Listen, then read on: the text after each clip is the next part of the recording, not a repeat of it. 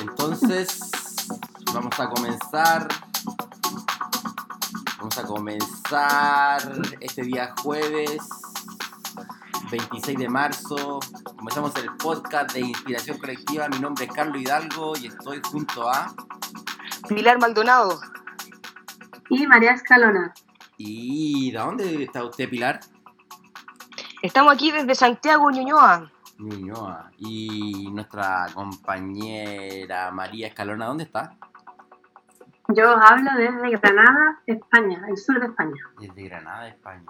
Oye, ¿cómo ha estado todos estos días esta noticia? Hoy día específicamente nos despertamos con una noticia nueva, ¿no? Aquí en Chile. Pilar, ¿qué nos puedes comentar acerca de eso? ¿Tú vives en Ah, sí, pues como tú bien dices, pues conectémonos como con la actualidad y sabemos que hoy día a las 10 de la noche entramos en cuarentena siete comunas de Santiago, eh, entre esas Las Condes, Vitacura, Lobarnechea, Providencia, Ñuñoa, eh, Independencia, Santiago. Y nada, pues así que preparando ya un poco la mente para esto que se viene, son siete días, igual no es tanto a diferencia probablemente de contexto internacional donde son más de 15 días, acá me imagino que están haciendo un modo a prueba de fallo. Veamos cómo funciona. Claro, para renovar, porque creo que cada siete días están tomando las determinaciones. Y, más o menos. ¿Y allá en, en Granada, María? Pues aquí estamos terminando la primera cuarentena e iniciando la segunda cuarentena.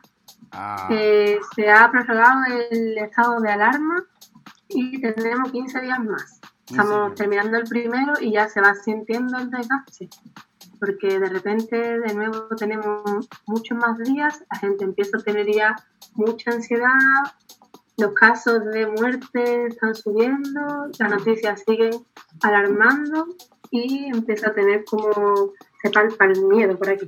Oye, y también súper importante, puede, uno puede palpear el miedo y el miedo no es, no, es, no es lo mismo que la oportunidad, pero también en cuanto a saber información específica, por ejemplo, solamente analizando la información que hay. Eh, Chile tendrá un cuarto de la población que tiene España aproximadamente, eh, un tercio de la población que tiene Italia, ¿cierto? Y vamos nosotros en Chile el mismo ritmo que ustedes cuando les llegó este virus. Entonces lo que viene para Chile es realmente catastrófico. Si aquí hay 5 ventiladores mecánicos por hospital.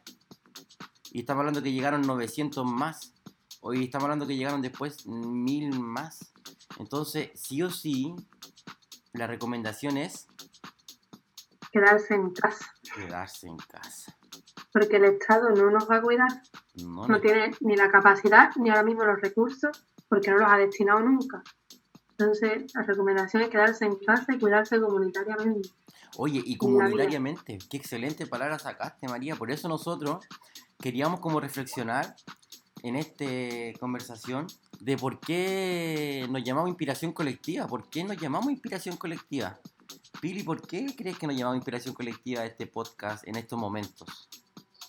Eh, mira, yo si tuviera que analizar en qué podemos aportar desde inspiración colectiva o de qué significa para mí en este caso puntual.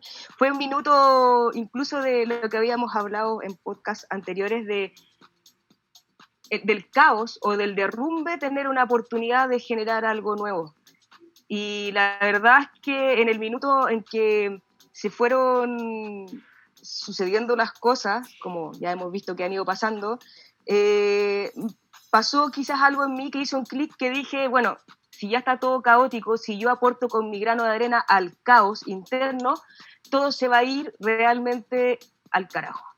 No puedo hacer eso, no me puedo dar por vencida, no me puedo rendir. Y desde ahí fue como generar inspiración hacia mí misma y empezar a tener ideas, escribirlas, empezar a anotar cosas y empezar a hablar en este caso contigo, pues, Urba, y empezar a diseñar y empezar a inspirarse. Y de una idea empezaron a nacer un millón más. Entonces, nada, pues la inspiración colectiva nace como una capacidad, en este caso, para mí, como una fortaleza, algo como sobreponerse en esta adversidad que aquí recién comienza y que probablemente, como tú bien dices, puede ser aún más complejo. Entonces ya estamos por último con algo preparado. mentalmente, internamente. María, para, para usted, ¿qué es inspiración colectiva? Yo creo que lo que estamos viviendo con inspiración colectiva es porque estamos volviendo a los orígenes, que es el compartir desde, tu parcela de, tu entorno más cercano. Estás parándote a ver lo que hay a tu alrededor, porque normalmente en los ritmos frenéticos de, del capital estamos, ni, ni nos miramos, ¿no? Y en este, en este paro por nosotros estamos mirando a nuestro alrededor y nos estamos dando cuenta de que tenemos cosas que hacer y lo que hace la persona de al lado me inspira y hace que me mueva, que no esté estática. En ese sentido, yo entiendo que estamos en un momento de inspiración colectiva. Mira, mira qué interesante cómo lo miramos. Yo también lo miro, ¿sabes cómo? Lo miro como, como un ejercicio, una oportunidad de ocupar esta ancestralidad que está oculta en nosotros. Eh, esta, como bien dijeron ahí, esta, esta energía, este, como, como, como que hacer que se está notando en estos momentos. Por ejemplo, eh, lo que pasa en las redes sociales. No sé si lo han visto ustedes, ¿sí?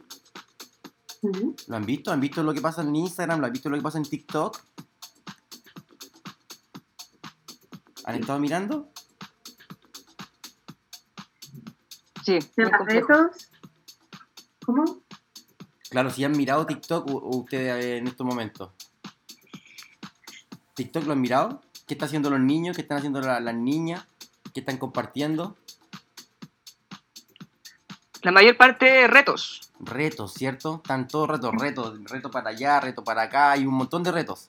Hay retos de. incluso de pasarle la lengua al inodoro. Hay retos de todo.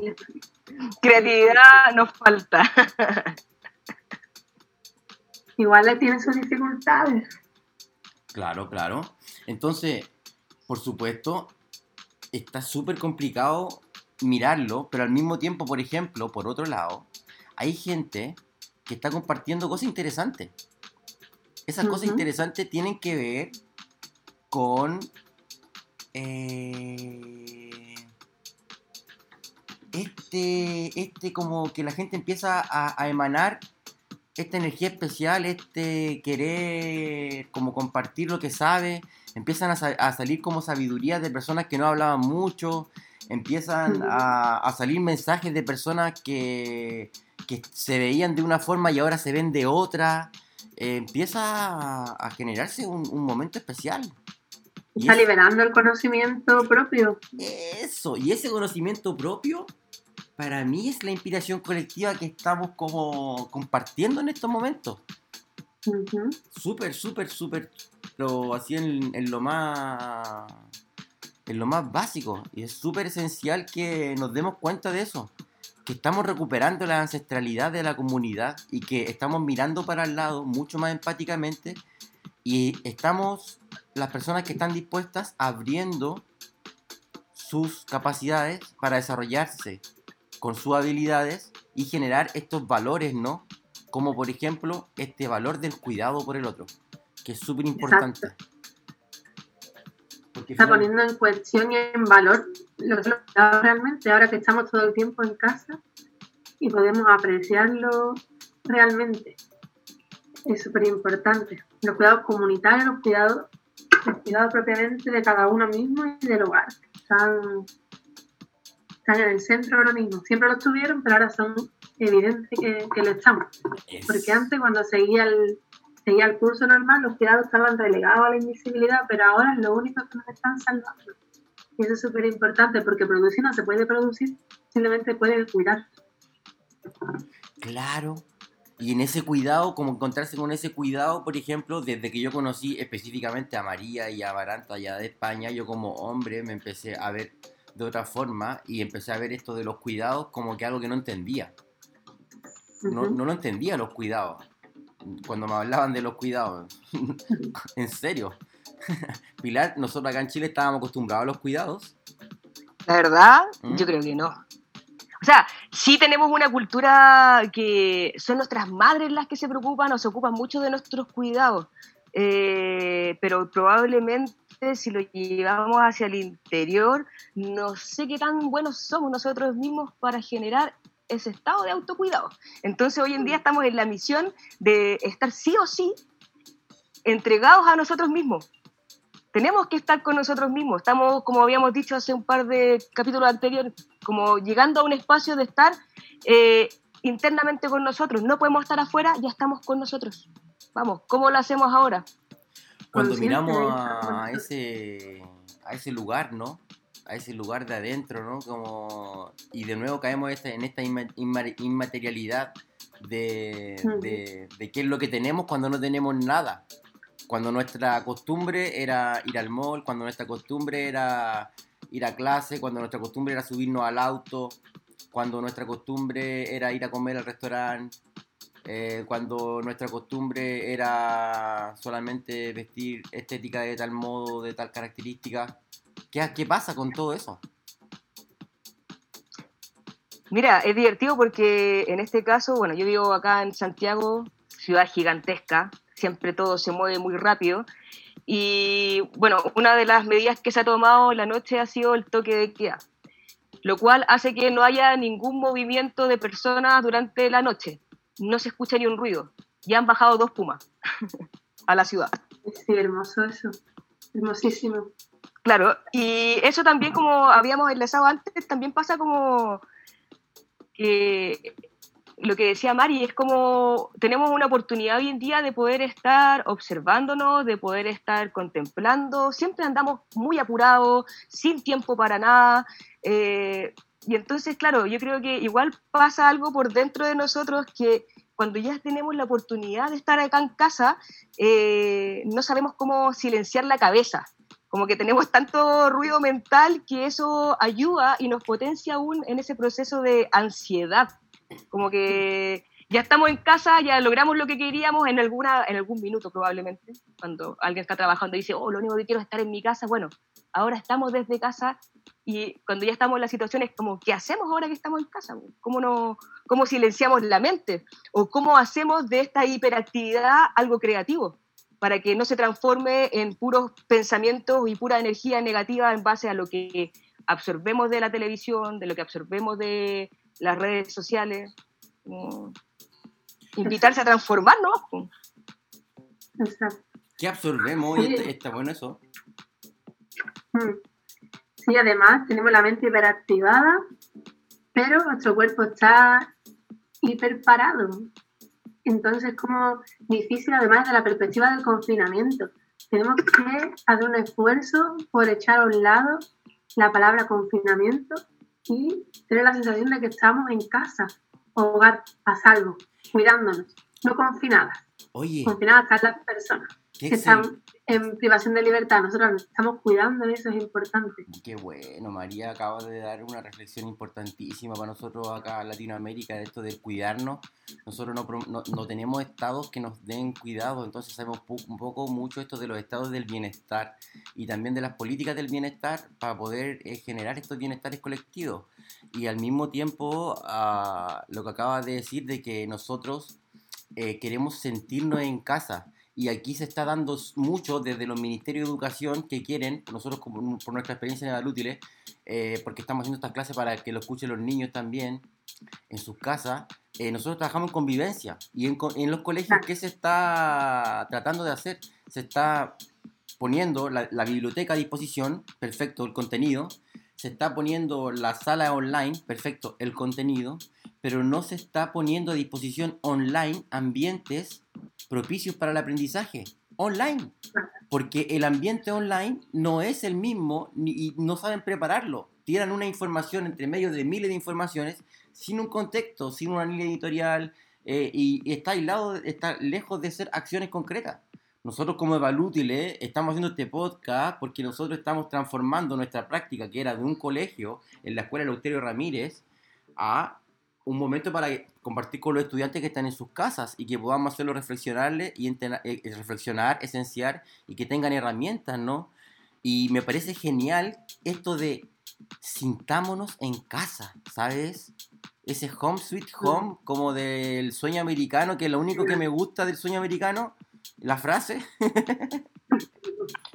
Entonces, siguiendo con nuestra conversación, es súper interesante saber cómo desde lo, esta rutina que estamos proponiendo, estos objetivos de rutina que estamos proponiendo diarios para poder eh, como enfrentar, resolver esta situación que nos está poniendo este contagio, esta pandemia, súper importante desarrollar las habilidades, pero desde la rutina, ¿cómo paso al hábito? Pilar, ¿cómo, puedo, cómo, cómo has hecho tú para poder pasar al hábito? ¿Cómo ves tú que los estudiantes en, en las clases, por ejemplo, de parkour, eh, logran hacer, logran tener ese hábito de entrenar? Cuando ahora te mandan, por ejemplo, sus rutinas por internet, se juntan a entrenar, ¿qué piensas de eso? Mira, la verdad es que hemos tenido un par de comunicaciones donde, como bien se sabe, hemos subido un par de videos para motivarlos a hacer ejercicio. Obviamente, como estamos en esta modalidad online, no consta realmente como de que los hagan, pero por lo menos he recibido muchos mensajes internos de personas que sí lo están haciendo. Y nada, pues mira, para mí, como bien decíamos, partiendo acá con el tema de generar una rutina o un hábito, es como un poco lo que hablamos ayer cerca de la, de la voluntad. Primero, para mí ha sido un poco reconocerme en un mapa de emociones y, y poder trabajarme desde ahí. Entonces, si me veo muy ansiosa, sí o sí, tengo que requerir de una manera para poder ordenarme y hacer lo que quiero hacer. Entonces, de alguna manera, para establecer esta rutina, sí o sí, me levanto muy temprano por la mañana como si tuviera que haber ido, no sé, a la universidad, a, la oficina, mi propia oficina hasta aquí hoy en día, y me pongo como en una disposición de concentrarme en hacer las cosas que me gustan hacer. Entonces, para poder hacer todas esas cosas que a mí me gustan hacer, lo primero que tengo que hacer es ordenar el espacio. Y hago mi cama, obviamente, ordeno, medito un rato, o hago ejercicio en el caso de, dependiendo de cómo esté mi energía. Y nada, entender que hay un minuto que es vital acá dentro de esta oportunidad, que es estar con uno, dejar un poco el teléfono de lado, escribir, eh, escribir en este caso la rutina que quiero hacer, ordenarme en eso, tener ideas, ya quiero escribir, quiero pintar, quiero hacer tal, tal cosa, y también de esa forma como generar unas prioridades que en base a las cosas que yo quiero hacer. Y nada, también, como decíamos, poner una intención, finalmente, para poder generar una rutina y para que esto se transforme en un hábito, tiene que haber una intención en uno. Para mí eso creo que es vital. No sé para ti, Mari desde mi perspectiva eh, es súper importante eh, crear eh, hábitos saludables dentro de, estos días, ¿no? En los que el contexto es inestable y nuestro cuerpo de manera natural siempre tiende a buscar una estabilidad, ¿no?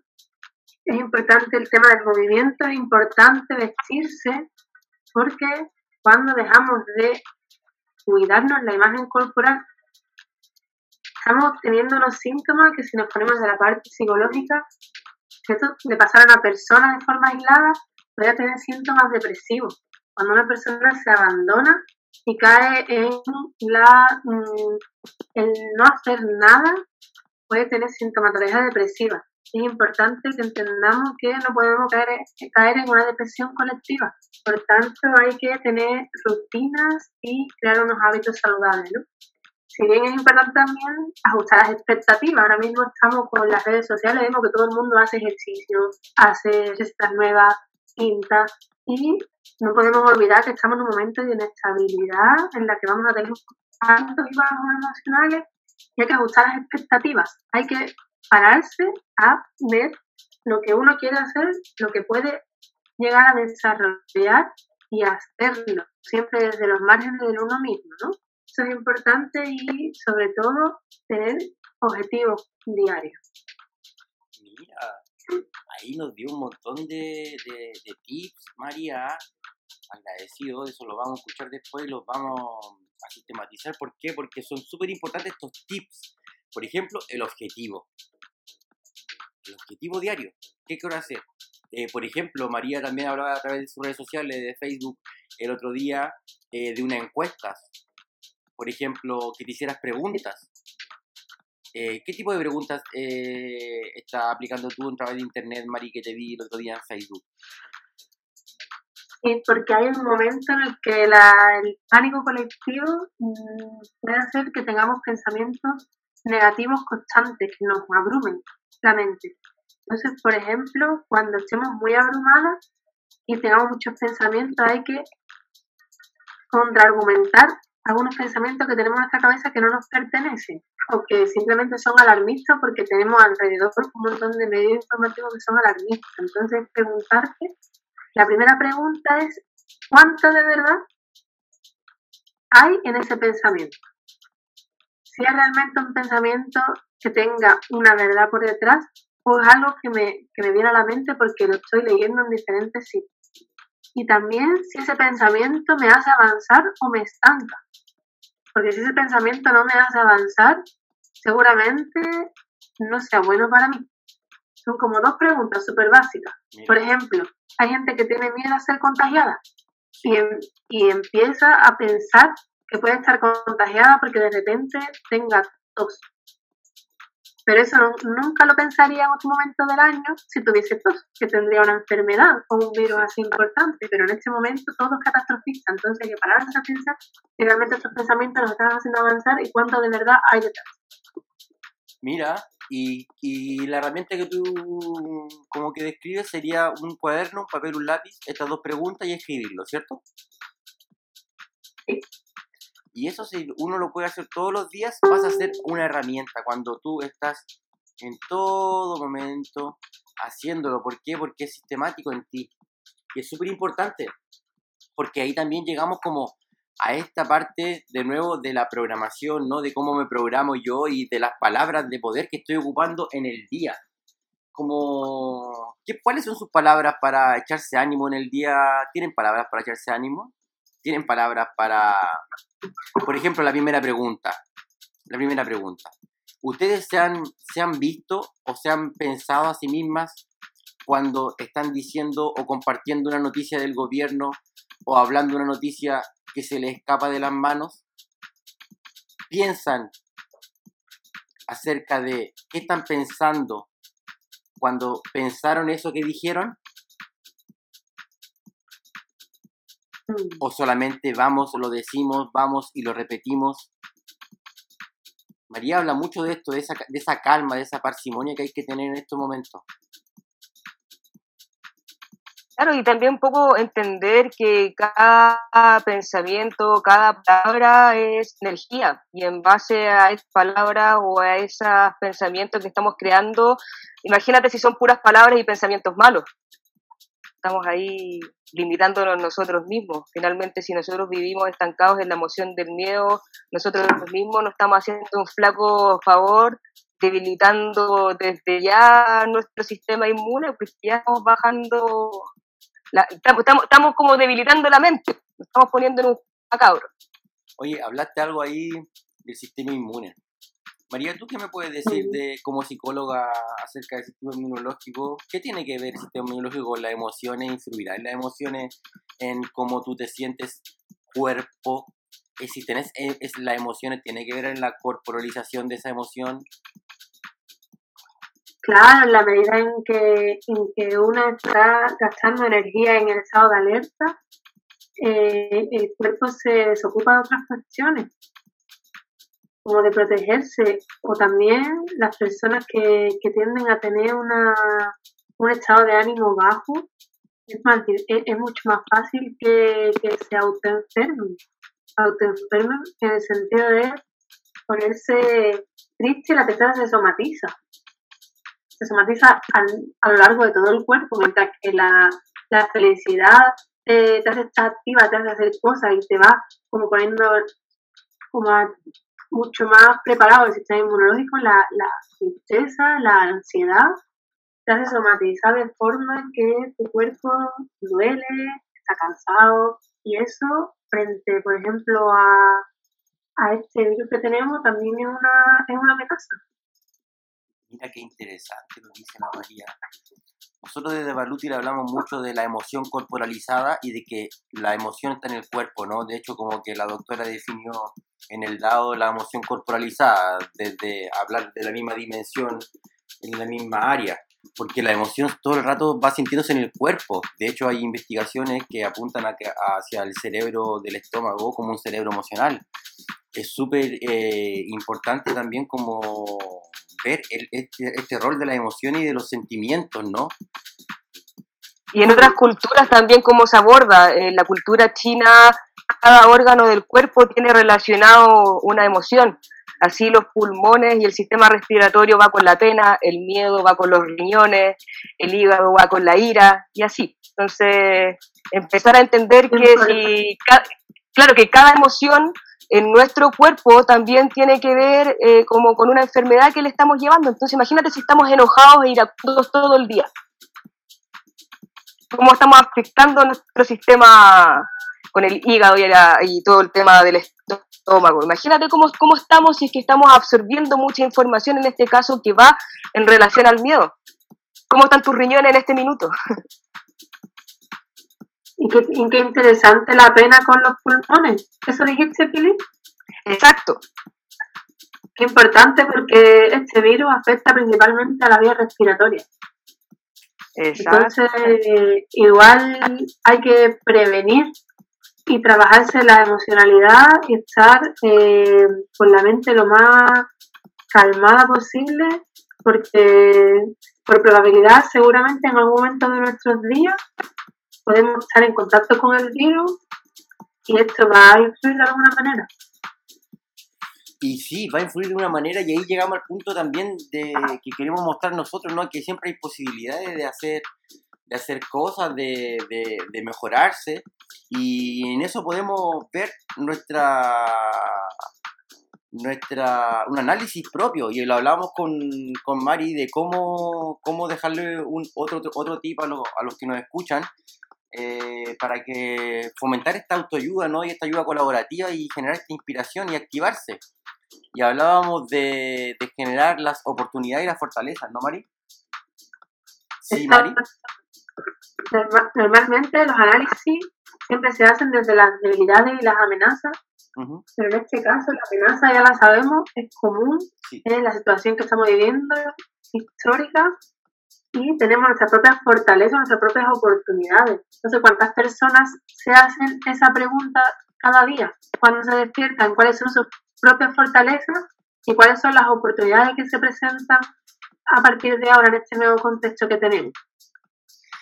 Y ese contexto como que en todo momento nos refiere o no, no, no, nos invita a ser flexibles, a ser adaptables y nuestras acciones le dan esta trascendentalidad que va a tener en nosotros después de esta cuarentena, después de esta pandemia, cuando pasemos esto. Cuando pasemos esto, lo que va a quedar va a ser este tiempo de aprendizaje constante.